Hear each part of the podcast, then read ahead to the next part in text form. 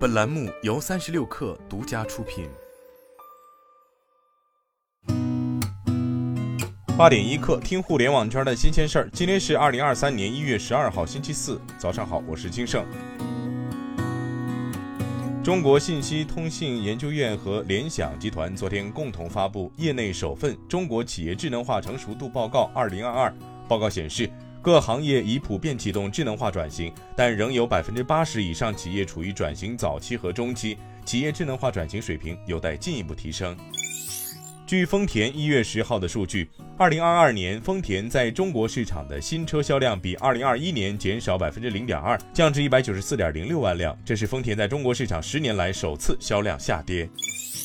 X2 品牌 Pico 昨天正式公布2022年 Pico 应用商店年度 VR 应用榜单评选结果，超十万用户参与了此次票选活动，最终评选出最受欢迎娱乐应用、最受欢迎免费应用、最受欢迎视频与直播应用等奖项。其中，《红色物质二》成为年度最受期待游戏，该游戏已于一月五号正式上线 Pico 应用商店。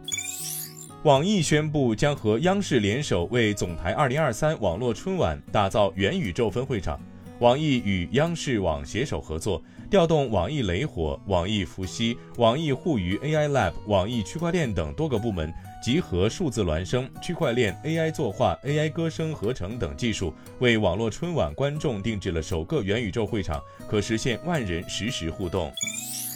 清华大学与圆融启行基于车路云一体化融合控制架构，共同提升自动驾驶汽车的感知与决策规划能力。据介绍，在保证安全舒适的驾驶的前提下，经过优化升级的自动驾驶汽车，其行驶能耗同比人类驾驶汽车降低百分之六点九。预计二零二四年搭载圆融启行 L 四级自动驾驶系统的汽车将会投入市场。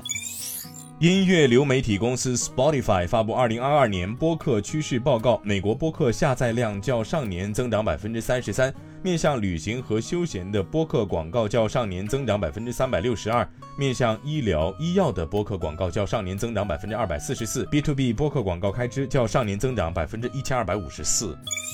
据外媒报道，苹果官网显示，从 App Store 于2008年问世以来，累计已创下超过3200亿美元的营收。App Store 付费订阅总数超过9亿。此外，2022年访问 App Store 的用户数量再创新高。苹果指出，每周有来自全球175个地区的超过6.5亿访问者访问 App Store。今天咱们就先聊到这儿，我是金盛，八点一刻，咱们明天见。